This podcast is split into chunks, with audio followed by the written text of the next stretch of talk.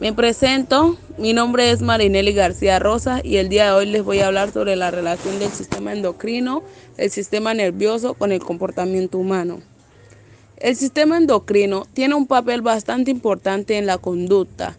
Esto debido a que las hormonas que se segregan dentro del mismo a través de las glándulas intervienen dentro de diversos procesos en el cuerpo humano como son el crecimiento, la reparación, la digestión, la homeostasis y la reproducción sexual de los seres humanos, generando cambios incluso bruscos en el mismo organismo.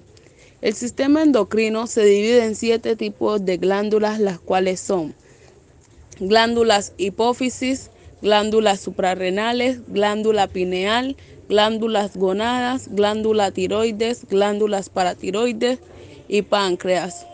Estas glándulas segregan a las sustancias denominadas hormonas, cuyo fin es influir en la función de otras células. Existe gran variedad de hormonas producidas por este sistema. Sin embargo, solo retomaremos algunas de las cuales, al verse alteradas en su producción, pueden ocasionar una alteración bastante notable dentro de la conducta del individuo.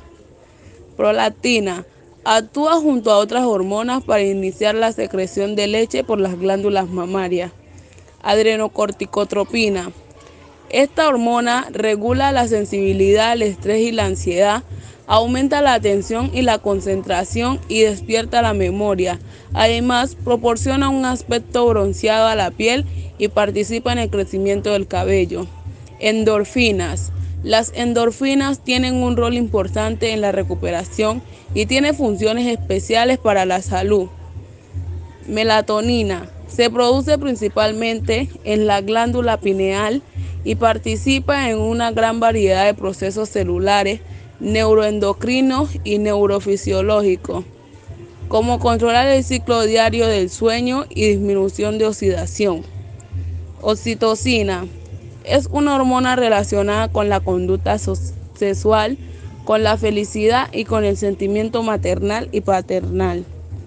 Adrenalina. La adrenalina es una hormona que segrega en las glándulas suprarrenales. La sustancia tiene la capacidad de contraer los vasos sanguíneos, dilatar las vías respiratorias y aumentar la frecuencia cardíaca.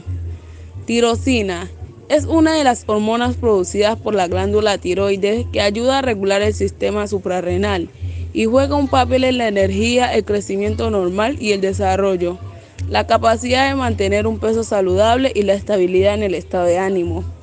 Cortisol. El cortisol es considerada la hormona del estrés, pues el organismo la fabrica ante situaciones de emergencia para ayudarnos a enfrentarnos a los problemas. Relación del sistema nervioso con el cuerpo humano.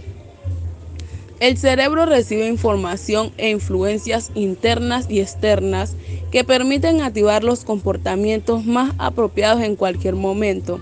Además, nuestro comportamiento tiene consecuencias ambientales que pueden ser experimentadas como positivas o negativas para nosotros.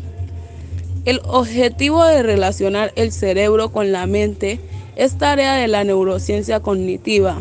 El hipocampo tiene neuronas con la mayor parte de las proporciones de la corteza cerebral, lo mismo que con las estructuras básicas del sistema límbico.